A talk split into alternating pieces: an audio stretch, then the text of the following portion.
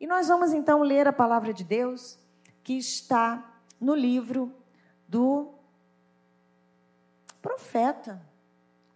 Primeiro livro de Samuel, é um profeta, né? Foi um líder de Israel. Então, o primeiro livro de Samuel, capítulo 1, é um texto muito conhecido. E à tarde, meu irmão disse que o pastor Assi pregou o mesmo texto pela manhã em Caxias. Eu falei, gente, depois eu vou ligar para ele dizer que eu passei a tarde inteira copiando o esboço para pregar na Tijuca à noite, né? Eu vou brincar com ele. Falei, amém. É a, é a palavra que o Senhor colocou no meu coração. E nós vamos ler então 1 Samuel, capítulo 1, do verso 1 ao 18. E depois a gente vai seguindo né, com alguns outros temas desse da, da vida de Ana, que é essa mulher que tem muito a nos ensinar. Sendo o Dia das Mães, vamos falar sobre uma mulher que nos ensina e nos inspira. Diz assim o texto: Houve um homem de Ramataim Zofim, da região montanhosa de Efraim, cujo nome era Eucana, filho de Jeroão, filho de Eliú, filho de Tou, filho de Zuf, Efraimita. Eucana tinha duas mulheres. Uma se chamava Ana e a outra se chamava Penina. Penina tinha filhos, Ana, porém, não tinha. Todos os anos, esse homem ia da sua cidade para adorar e sacrificar ao Senhor dos Exércitos em Siló, onde Ofini e Finéias, os dois filhos de Eli, eram sacerdotes do Senhor. No dia em que Eucano oferecia o seu sacrifício, ele dava porções deste a Penina, sua mulher, e a todos os seus filhos e filhas. Ana, porém, a Ana, porém, dava uma porção dobrada, porque ele a amava, mesmo que o Senhor a tivesse deixado estéril. Penina, sua rival, a provocava excessivamente para a irritar, porque o Senhor a tinha deixado sem filhos. Isso acontecia ano após ano. Todas as vezes que Ana ia à casa do Senhor, a outra irritava. Por isso Ana se punha a chorar e não comia nada. Então Eucana, seu marido, lhe disse: Ana, por que você está chorando? E por que não quer comer? E por que está triste?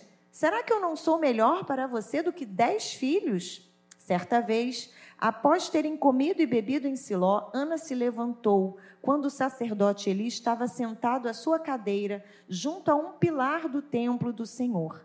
E Ana, com amargura de alma, orou ao Senhor e chorou muito. Ela fez um voto, dizendo: Senhor dos exércitos, se de fato olhares para a aflição da tua serva e te lembrares de mim, e não te esqueceres da tua serva, e lhe deres um filho homem, eu o dedicarei ao Senhor por todos os dias da sua vida, e sobre a cabeça dele não passará navalha. Ana continuava a orar diante do Senhor e o sacerdote ele começou a observar o movimento dos lábios dela, porque Ana só falava em seu coração. Os seus lábios se moviam, porém não se ouvia voz nenhuma. Por isso ele pensou que ela estava embriagada e ele, ele disse: Até quando você vai ficar embriagada? Trate de ficar longe do vinho.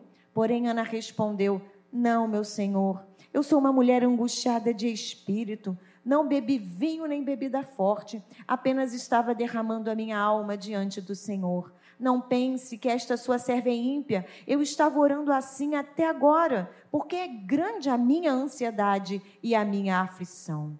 Então ele disse: Vá em paz, e que o Deus de Israel conceda o que você pediu. Ana respondeu: Que eu possa encontrar favor aos seus olhos. Então ela seguiu o seu caminho, comeu alguma coisa, e o seu semblante já não era triste. Que texto lindo, né, irmãos? Só de ler, você fala, nossa, já é impactante, já nos traz algo, uma esperança, né? É uma história linda. Ana é uma mulher corajosa, uma mulher de fé, né? E o relato da história de Ana também nos encoraja a buscarmos a Deus em oração, apesar das resistências externas, porque essa mulher ela está diante de circunstâncias externas adversas. Mas Ana continua em seu propósito, que é orar e buscar ao Senhor.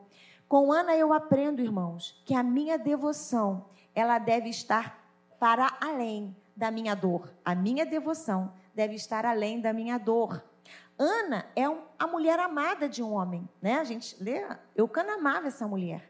Mas Ana era estéril, como nós lemos. E por isso Eucana tinha uma segunda esposa, Penina. Então, pelo código de Hammurabi, era permitido né, ao homem cuja mulher, primeira mulher, a mulher amada, né, fosse estéril, era concedido então que esse homem pudesse se casar com uma segunda mulher, né, a fim de fazê-la esposa e então né, poder gerar filhos, né, aquele homem. A permissão era dada apenas nesses casos de infertilidade, tá, irmãos?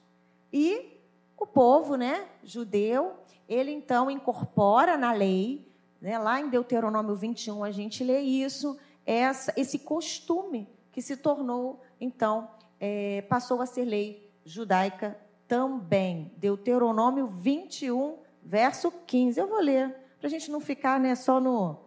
Diz assim: se um homem tiver duas mulheres, uma quem ama e outra a quem ama, ah, não, a quem não ama, e as duas lhe derem filhos e o primogênito for da que ele não ama, no dia em que repartir a herança entre os filhos, não poderá dar a primogenitura ao filho da amada, preferindo ao filho da que ele não ama e a que é de fato primogênito. Então aqui ele vai dar assim as indicações, né, para esses casos que foram então incorporados à lei judaica, OK? Agora vamos pensar. No Antigo Testamento, uma mulher, né, lá na antiguidade, uma mulher que não podia gerar filhos, essa mulher era tida como uma mulher amaldiçoada por Deus. Porque na teologia, né, do Antigo Testamento, todas as dádivas, tanto bem quanto mal, são da parte do Senhor. E é, é isso. Então aquela mulher, ela era é, estigmatizada. Porque quando olhavam para ela, primeira coisa, amaldiçoada. Como é que uma mulher, né, no período fértil, não é capaz de gerar? Deus amaldiçoou ela. Tem alguma coisa errada com ela. E uma mulher na antiguidade que não tinha filhos estava fadada a uma velhice muito difícil, caso ela ficasse viúva. E a gente tem textos na palavra de Deus que nos é, faz verificar isso, né? A viúva de Sarepeta, né? A viúva, né? Que o profeta Eliseu faz é, multiplicar o azeite, não é assim? Temos Noemi e Ruth, e muitos casos uma mulher é, que ficasse né, na, na sua velhice viúva e que não tivesse filhos, ela ia ter que contar com a benevolência da família, né? E era um grande infortúnio. Agora, Ana, apesar de viver debaixo desse estigma, né, dessa situação, ela amava Deus. Era uma mulher que devotava o seu coração ao Senhor. E por isso ela avança né, nessas circunstâncias todas.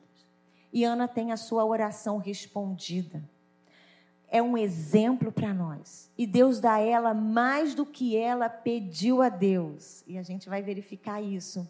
E através do exemplo de Ana, a gente pode então tirar lições muito importantes, lições muito uh, edificantes para a nossa vida.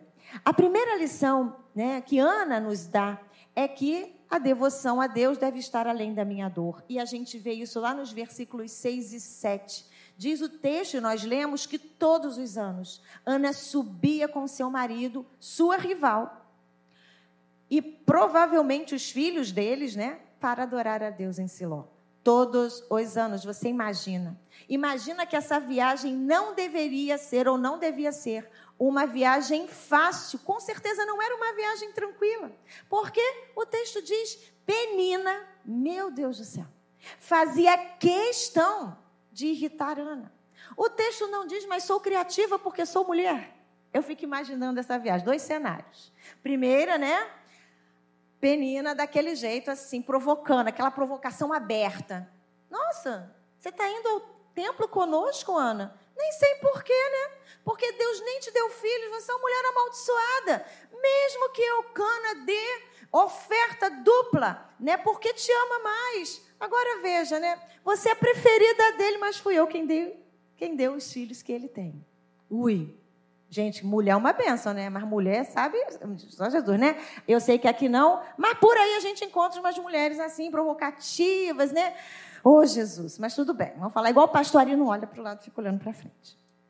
Mas poderia também ser aquela provocação velada, sabe? Ah, imagina, família subindo, Ana triste, né? Só observando. E Penina, né? Ai, vem cá, é o canazinho lindo de mamãe, coisa linda. Como Deus me abençoou. Olha que coisa fofa, meu filho, a cara do pai. Olha, para uma mulher que não tinha filhos, devia ser terrível. Ouvindo isso, provocando. E não é uma provocação qualquer, é uma provocação ali, né, contundente, diária, perturbada. E Ana chorava, diz o texto. Ficava sem comer de tão triste. Devia ser uma angústia terrível, uma humilhação, um sentimento, né, de tristeza. E para completar o cenário, o marido que amava essa mulher não dava conta de entender o que ela estava sentindo. Irmãos, por mais que a gente queira, às vezes o outro não consegue dar conta daquilo que a gente está sentindo, nem a gente sabe. E aí ele quer consolá-la. Olha aqui isso. Ô oh, mulher, como assim? Tu tá chorando? Não entendo por que, que Ana chora, gente. Eu cana, né?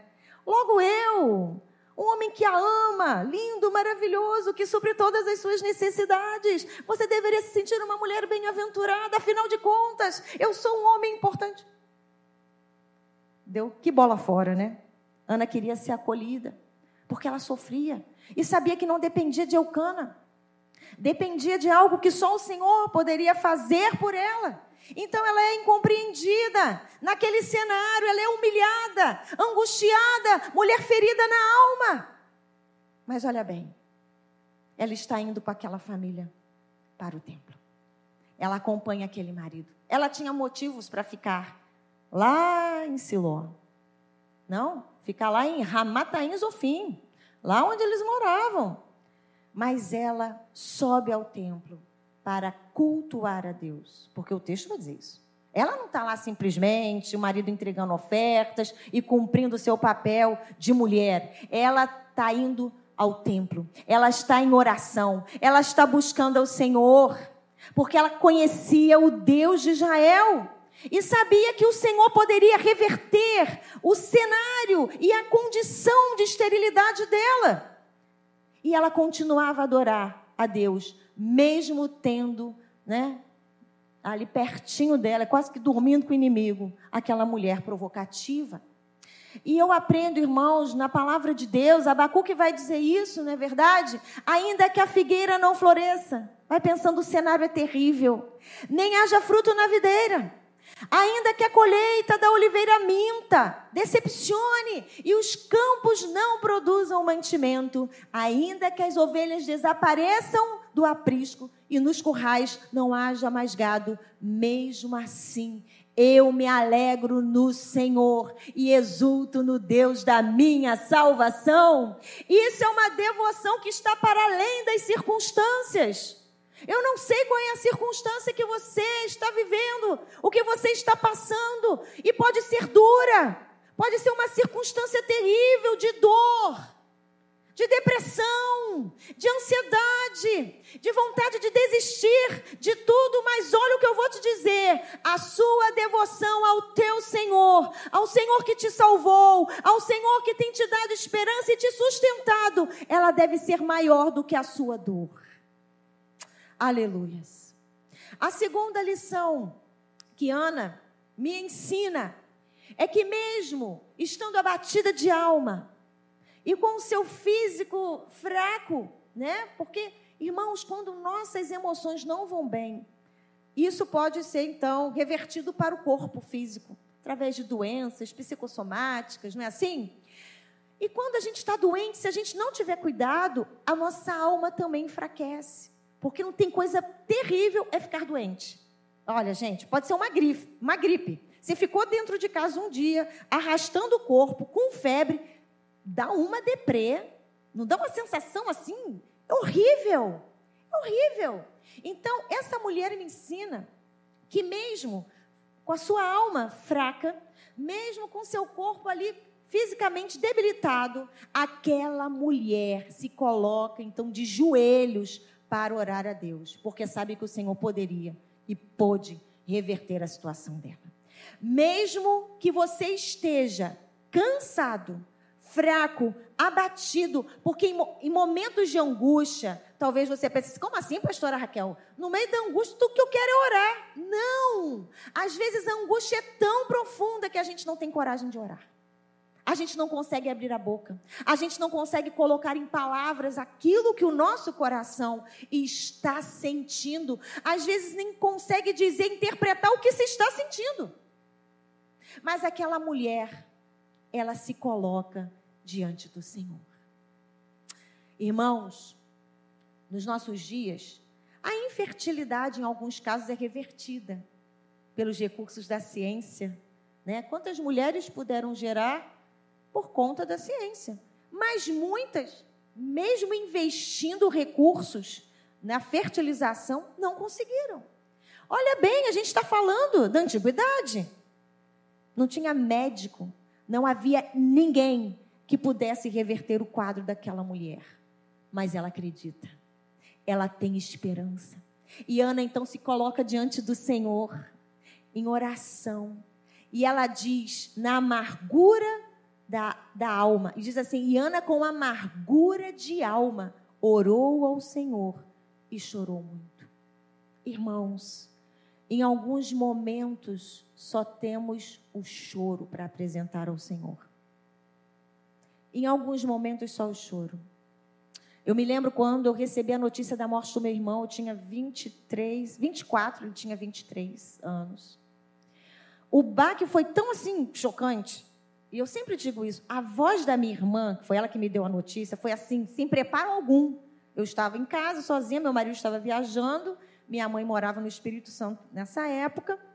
Quando ela deu o recado assim, eu tomei aquele impacto desliguei o telefone, falei, vou para né, vou Vitória. E caí de joelhos. E eu não conseguia orar, falando aqui, como eu estou falando português com o Senhor. E eu comecei a falar em línguas. Irmãos, quando nós não sabemos orar, a palavra de Deus diz que o Espírito, ele geme. Irmãos, que recurso precioso eu tenho certeza que o Senhor ouviu a minha oração, entendeu ela todinha, porque o Espírito Santo estava traduzindo aquela dor, aquele, daquele impacto. E cada choro, cada lágrima, a Bíblia diz que o Senhor recolhe, o Senhor interpreta o teu choro. O Senhor interpreta a tua dor. E o salmista descobriu isso e ele diz: Registra tu mesmo o meu lamento, recolhe as minhas lágrimas em teu odre. Acaso não estão anotadas em teu livro?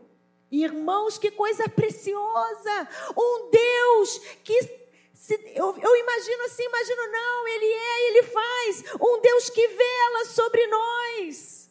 Um Deus que se levanta do trono, você está chorando, está com amargura de alma, ele olha para você, ele se inclina e diz: Eu sei que ele não está conseguindo falar, mas eu estou entendendo. Eu estou recolhendo cada lágrima. Que Deus maravilhoso e pessoal nós temos. Não é um Deus que está tão, distante. É um Deus presente. Que Deus maravilhoso. O nosso Deus sabe ouvir o nosso lamento. Ele entende a nossa dor. Ele entende. O homem não entende. Mas às vezes porque não sabe o que fazer com a dor do outro. E aí ele fica dando umas soluções mágicas. Ele quer consolar e o outro diz: Não, mas foi melhor assim. Deus recolheu porque foi. Irmãos, ninguém quer ouvir isso na hora que está perdendo alguém. Mas não é, não é maldade, é porque a gente não sabe o que dizer. Aí fala e machuca o outro.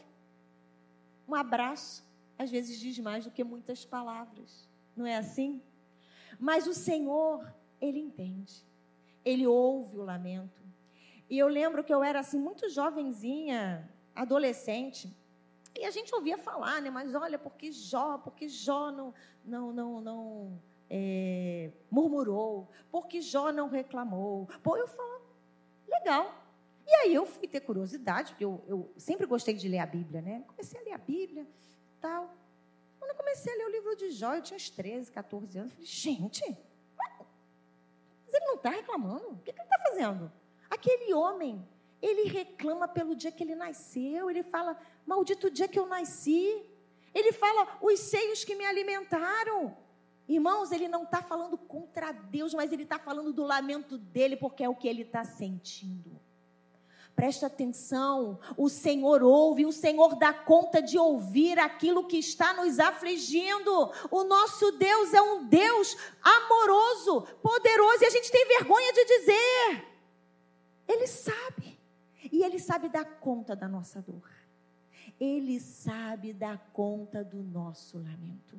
Aquele homem, ele não se afasta da presença do Senhor, ele não diz que Deus não é Deus, não. Ele está sofrendo e trabalhando e dialogando e conversando com o Senhor o tempo todo.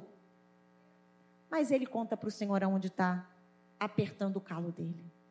E tem uma canção antiga que diz assim: Eu também conheço as canções antigas, sabe? Ok? É, conta para Jesus onde é a tua dor Conta para Jesus onde é a tua dor. Ele é o refúgio, confia no Senhor. Não te desanimes com a tua cruz. O que tu precisas, conta para Jesus. É isso. É isso. É o nosso Deus. Então você pode chorar e com a amargura de alma que em alguns momentos nós temos colocar-se diante do Senhor. E se é para chorar, chora aos pés do Senhor. Conversa com Ele. Vamos conversar, porque o Senhor nos chama para conversarmos com Ele. Né, irmãos? E o texto de Romanos diz que, da mesma maneira, o Espírito ajuda as nossas fraquezas. O Senhor sabe que nós somos fracos porque nós não sabemos o que havemos de pedir. Tem hora que a gente não sabe o que pedir, a gente não sabe qual é a melhor solução, mas o mesmo Espírito intercede por nós com gemidos inexprimíveis. Que coisa maravilhosa. Nosso Deus é maravilhoso. Se você está sofrendo, conta para Jesus. Se não está entendendo, diga: Jesus, eu não estou entendendo me ensina, me ajuda, me sustenta. Amém? Terceira lição. Ana, ela é humilde diante das críticas.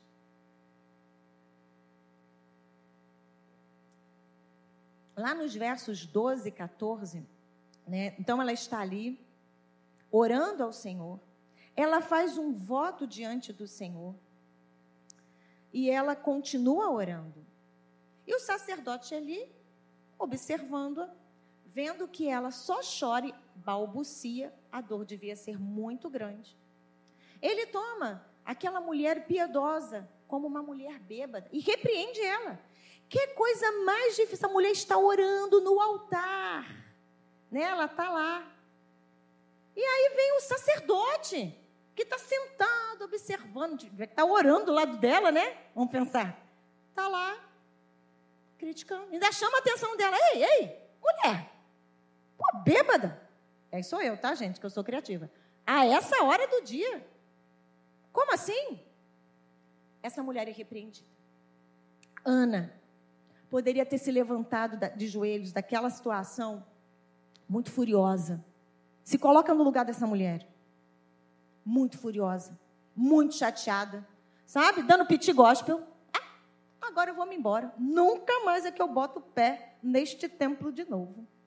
Arretada, não é assim? E, mas é nunca mais. Agora veja. E diz o texto mais à frente, né, que, que Ana, ela acolhe aquela crítica com humildade. Porque ela diz: Não, meu Senhor, não, não, não. Eu sou uma mulher angustiada de espírito. Eu não bebi nenhuma bebida forte. Eu apenas estava derramando a minha alma diante do Senhor. E ela diz mais: porque grande é a minha ansiedade e a minha aflição. Quantos de nós depositamos, né, a nossa fé, a nossa esperança no homem. E pode ser que o homem nos decepcione, porque o homem é falível. Mas entendendo que o homem é falível, que o pastor também falha, né? Falha. Às vezes a gente fala uma coisa e fala, ai meu Deus, que imprópria. Ai, por que, eu falei aquilo? Ai, por que... Não é assim? Por que, que eu passei correndo? Por... Não vi. Mas olha bem, o nosso Deus não falha. E nós podemos ser humildes para dizer: aqui é um homem de Deus, mas falhou, alguma coisa aconteceu, devia estar tá passando mal. E a gente sabe, com carinho, sabe, ter misericórdia do irmão, do líder, do não líder, desse amigo que está do teu lado. E tu fala: Poxa, hoje ele nem me deu bom dia. Mas você perguntou como é que foi o dia dele. Nossa, eu mandei uma mensagem, está lá que ele recebeu. Tim, e não me respondeu. Porque a gente quer tudo a tempo e a hora, não é assim? Afinal, o, o, o tempo é frenético, a velocidade das coisas. Calma, você sabe como foi o dia daquela pessoa? Aquela mulher tinha tudo para sair daquele lugar, naquele dia, dizendo: nunca mais eu volto aqui, vou ser crente em casa. Não, hein? O Deus que está no templo também está lá na minha casa. E está mesmo, irmãos? Quando a gente fecha o nosso quarto, bota o nosso joelhinho no chão, o Espírito Santo está lá. Ele, a Bíblia diz que ele não habita em templos feitos por mãos. Não é assim? O nosso Deus está em todos os lugares mas aqui é o lugar onde o Senhor nos chamou para congregarmos, para estarmos unidos em comunhão. Irmãos, eu canto lá em casa é uma benção, mas quando eu canto na igreja, que maravilha, sentada ali, mão para cima, esse calor, essa coisa de, sabe, os crentes reunidos. Irmãos, isso não tem preço. Não abra mão disso. Mas aquela mulher se levanta, diz o que está acontecendo, e o, o sacerdote ele lança sobre ela uma palavra que lhe soa profética por causa do impacto. Olha bem, ele diz então: vá em paz e que o Deus de Israel lhe conceda o que você pediu. Olha bem.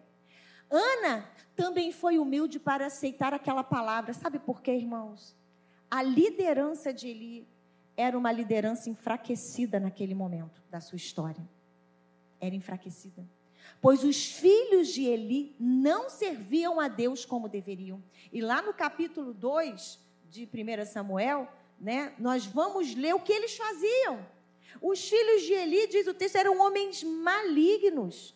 Eles roubavam retiravam as ofertas que o povo levava para sacrificar ao Senhor. Diz o texto que eles pegavam né, um garfo de três pontas e quando a pessoa colocava ali a carne para ser né, é, assada, eles metiam o, o, né, o garfo e retiravam antes dela ser assada, antes da gordura ser né, aquele cheiro suave, porque mas, cheiro de churrasco, gente. Pensa aí, não, todo mundo comeu bem hoje, eu tenho certeza, não é possível, né? Aquele cheiro subindo assim, eles tiravam. E isso era era visto como abominação pelo nosso Deus. Então, Ana podia pensar, agora veja, quem é este homem para me chamar a atenção? E agora lançar uma palavra dessa. Eu não vou acreditar, ele não tem moral para isso. Olha, ela podia.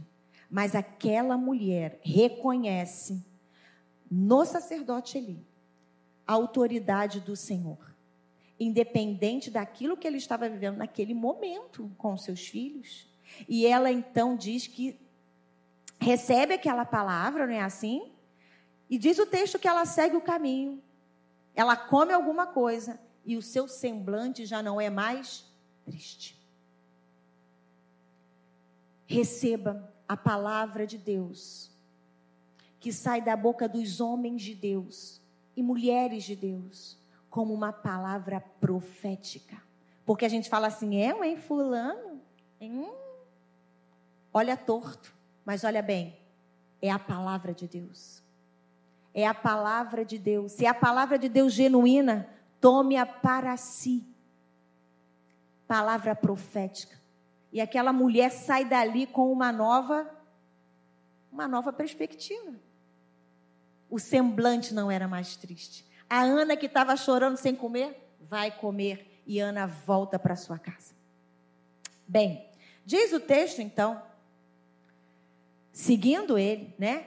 que Ana, ela vai, volta para sua casa, acontece, né, de que os que o marido e ela, né, têm relacionamento sexual, obviamente, e diz o texto que o Senhor se lembra dela. E ela então engravida. Olha isso, irmãos. A quarta lição que eu aprendo com Ana é que quando nós nos colocamos em oração e a nossa oração está emparelhada à vontade de Deus, essa oração ela é atendida e se cumpre conforme o nosso coração. E eu vou explicar. Ana faz uma oração e uma oração não egoísta. Vamos lá, vamos pensar. O povo de Israel vivia nesse tempo um período de frieza espiritual muito grande, um abandono da fé. Ué, vamos perceber pela própria postura dos sacerdotes que ali né, exerciam o ofício no templo. E Ana é a pessoa, né, que vai se disponibilizar para cumprir a palavra e a promessa de Deus sobre o povo de Israel. Vem seguindo comigo que a gente vai entender. Que mãe, que mãe piedosa. Que mãe que deseja muito ter um filho para ser seu, né? Porque a gente pensa que é nosso, né? Ah, meu Deus do céu. Isso é só para as mães. Toda mãe acha que o filho é dela. É assim, quando nasce, então, só ela sabe. Quando o pai se aproxima, a gente já fala, hum, não sabe de nada. Eu sei. Esse choro, fome. Esse choro, hum, dor. Esse choro, tá com sono. Não é assim? É coisa de mãe, né? Que mãe que tem uma expectativa no coração de, de, de, gerar, de ter aquele filho perto, ver crescer e tal. Entregaria o filho assim: toma, toma, Senhor, agora eu vou, vou devolver ele para ti. E vou devolver para um sacerdote que não deu conta dos filhos dele. Hum, olha que loucura, gente! Que loucura! Mas aquela mulher faz uma oração de entrega, ela diz se de fato olhares para a aflição da tua serva e te lembrares de mim. Olha isso, irmãos. E não te esqueceres da tua serva e lhe deres um filho homem. Ela pede um filho homem. E ela diz: Eu o dedicarei ao Senhor por todos os dias da sua vida, separado. Vai ser nazireu, né? Não vai provar comida, bebida forte, né? Não vai passar a navalha sobre a cabeça, não vai tocar né, em cadáveres, como dizia lá a lei. Isso me faz pensar, irmãos, que quando os meus sonhos, os meus desejos, eles são alinhados com o propósito maior de Deus, as minhas orações são respondidas. E quantas vezes eu já fiz orações egoístas, tá, irmãos? Todos nós, né? Sabe aquele umbigo? Para o meu, sabe? Eu eu, Senhor me abençoe, porque Senhor a minha, porque Senhor eu, eu, é assim, sabe? O que, que a gente está devolvendo? É para quê? O nome do Senhor vai ser glorificado? A gente pede coisas ao Senhor, e o Senhor nos dá. E a gente pensa, é para o meu usufruto, é só para mim. E a gente não compartilha. A gente não reparte. É assim. E Tiago vai dizer: pedis e não recebeis porque pedis mal. Meu Deus! Para gastardes com os vossos próprios deleites. Irmãos, tudo que nós temos é do Senhor. Os nossos filhos, do Senhor. O seu trabalho, do Senhor. Ah, pastora, mas eu estudei a beça. Claro que estudou. Quem te deu força? Coragem, saúde, inteligência. O Senhor. Tudo vem do Senhor e tudo deve ser devolvido ao Senhor. O que você tem feito com aquilo que o Senhor tem te dado? Ana está no momento certo, histórico, com condições de devolver aquele filho a quem, né, quem tinha lhe dado. Nada, mas nada, nada, nada deve ocupar o lugar do Senhor nas nossas vidas. Eu sou filha de uma mãe que dizia entre vocês galgarem boas posições e perderem a salvação, que vocês fiquem onde estão, mas sejam salvos.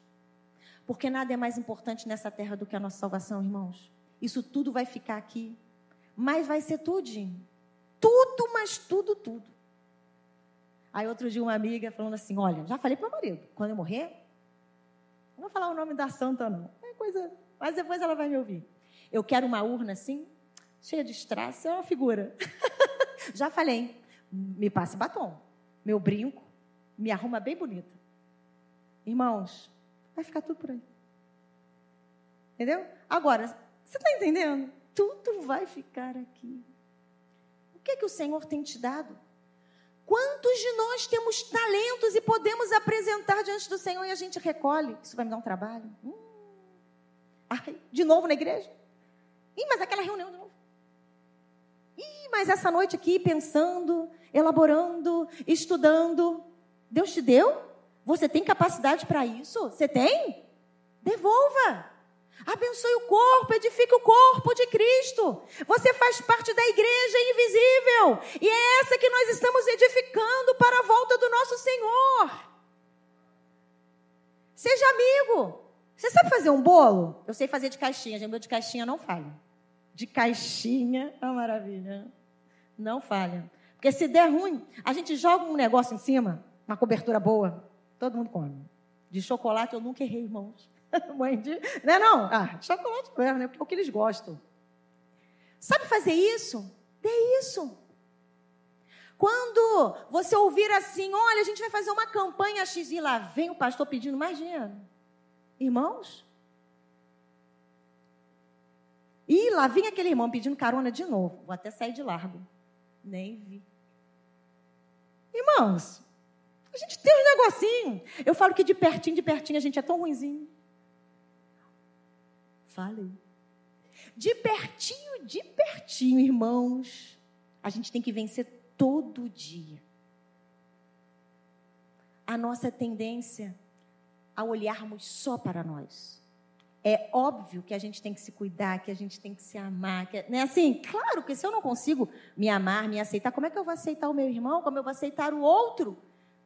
Mas a gente tem que estar tá, né, ali, ó, olhando firmemente para o autor e consumador da fé, porque senão a gente fica voltado só para nós. E quanto mais nós nos voltamos para nós mesmos, mais embotados, mais tristes, mais acabrunhados nós nos tornamos. Eu usei um monte de palavra estranha, né, gente? Porque é desse jeito. A gente precisa devolver. E aí eu tenho que me remeter a Abraão, um homem a quem o Senhor faz uma promessa. O filho daquela mulher que também era estéreo, Isaac. Aquele menino cresce, né? Isaac significa riso, que alegria. Até que um belo dia o Senhor pede o menino em sacrifício, mas que coisa ilógica. E aquele homem não pestaneja, se levanta e vai. O Senhor não vai te pedir nada tão difícil como pediu Abraão. Mas aquilo que o Senhor te pedir, entregue. Porque o nosso Deus não fica devendo nada a ninguém. E eu aprendi isso com o pastor Cassiano e com a minha filha. Pastor Cassiano, um dos pastores da nossa igreja, né? De muitos anos atrás. Minha filha, Deus não fica devendo nada a ninguém. E é verdade. O nosso Deus é generoso. O nosso Deus é justo. E é na justa medida que Ele vai nos entregando. E com essa atitude de Ana, eu aprendo que as bênçãos de Deus não devem ocupar o lugar do próprio Deus nas nossas vidas. E quinto, só são 20, gente. Rapidinho, viu? Já estou já no quinto. Até o 20 é rápido. Mentira, é o quinto, a gente vai terminar. Eu aprendo com Ana que o tempo de Deus é o tempo em nossas vidas, né? É o tempo de Deus nas nossas vidas. É aquele em que nós estamos preparados para receber a bênção. Porque, irmãos, tem bênçãos que, se não administradas, se tornam verdadeiras maldições. Que isso, pastor? Mas é bênção. Mas a gente pode transformar em maldição. Olha bem, provavelmente se não fosse naquela época, naquele contexto histórico, histórico naquela circunstância de espera, né? Porque aquela mulher está esperando. de aparente demora, porque afinal de contas a outra já tem filhos e filhas. Ana jamais teria prometido aquele filho ao Senhor. Entende? Pensa comigo. A circunstância, o tempo histórico, a forma como ela foi aguardando, esperando, esperando. E ela fala: Ah, Senhor, eu vou devolver, eu quero tanto um filho. Porque, irmãos, aquele filho para aquela mulher significava sair daquela situação de humilhação. Não seria mais, lá vai a Ana amaldiçoada por Deus, ali vai Ana, uma mulher de Deus abençoada, Deus ouviu a oração dela, abriu a madre dela e olha, Ana ainda devolve aquele filho ao Senhor, aquela mulher é honrada. Mas teve um tempo. Ana só pôde orar e entregar aquele filho ao sacerdote no templo, porque em seu coração foi gerada esperança perseverança, paciência após anos de provação. E lá em Romanos, no capítulo 5, nos versos 3 e 4, o apóstolo Paulo escreve: E não somente isto, mas também nos gloriamos nas tribulações, sabendo que a tribulação produz perseverança.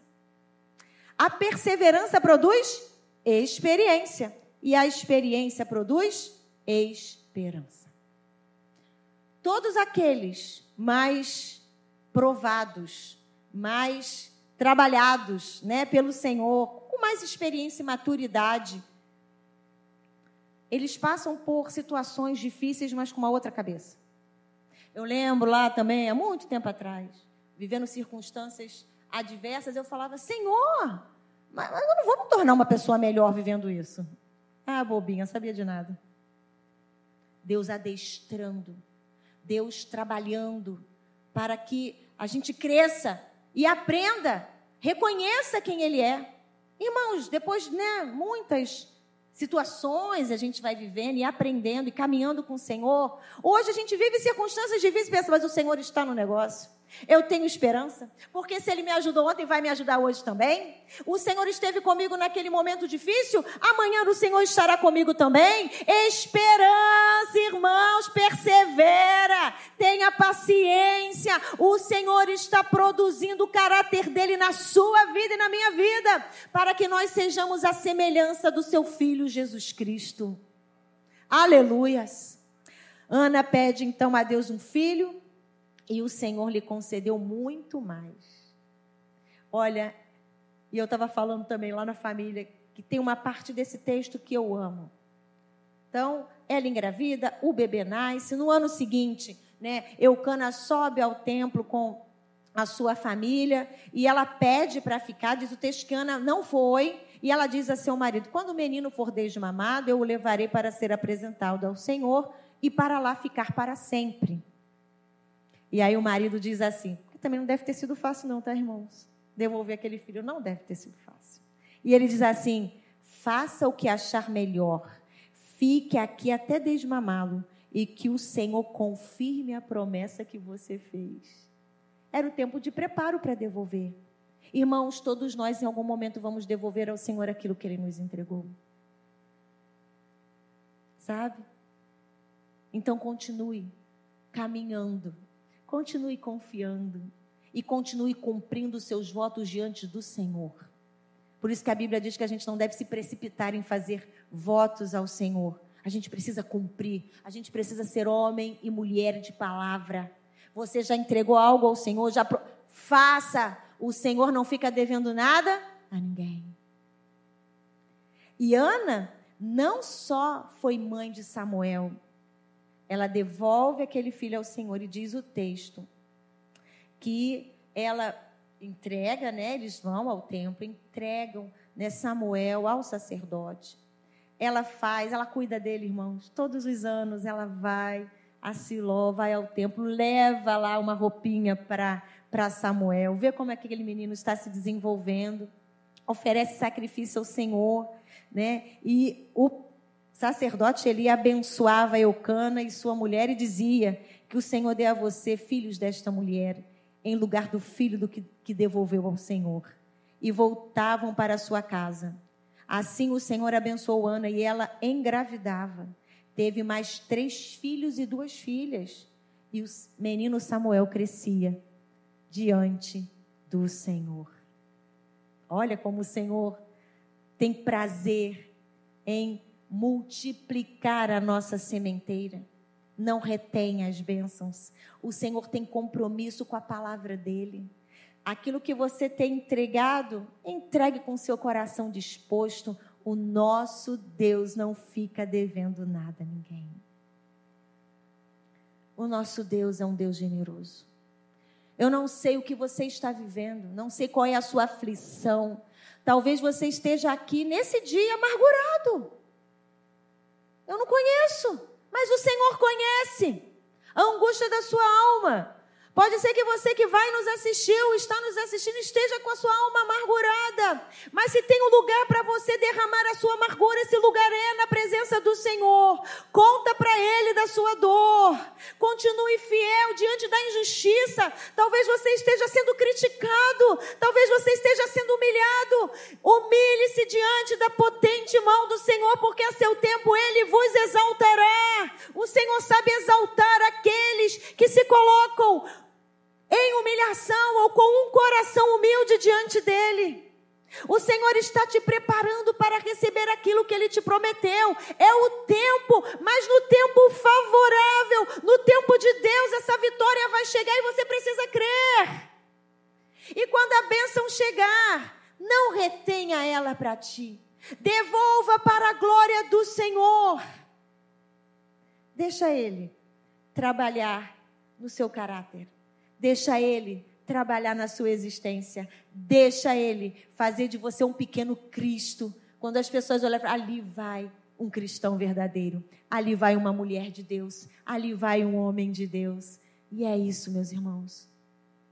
Que o Senhor aplique esta palavra aos nossos corações.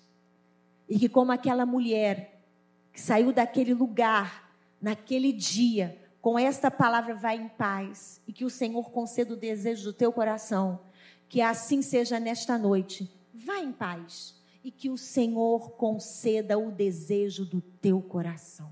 Amém? Vamos orar, pastor Paulinho. Graças a Deus. Você pode aplaudir ao Senhor Jesus. Você pode dar glórias a Deus. Você pode glorificar o nome do nosso Deus. Amém. Aleluia. Obrigado, pastora Raquel. Talvez você tenha vindo hoje para esse culto, no Dia das Mães, mas com o coração como o de Ana. Que você possa, depois dessa mensagem, sair como Ana, com uma palavra de esperança na sua vida. Senhor, muito obrigado, Pai. Obrigado por esse dia. Obrigado pela vida de cada irmão, cada irmã que veio aqui. Obrigado pela tua palavra que foi falada, pregada de uma maneira simples, com graça mas cheia de, de boas novas, Pai. Nos ajuda, Senhor, a entregarmos o nosso impossível a Ti. Nos ajuda, Pai, nós confiarmos em Ti como Ana confiou. Mas nos ajuda também, Pai, no dia que a bênção vier, sermos generosos com os céus, com os nossos irmãos, Pai. Eu creio que essa palavra foi plantada no coração de alguém hoje como uma semente de esperança, Senhor. Que essa semente possa dar fruto, Pai, em nome de Jesus.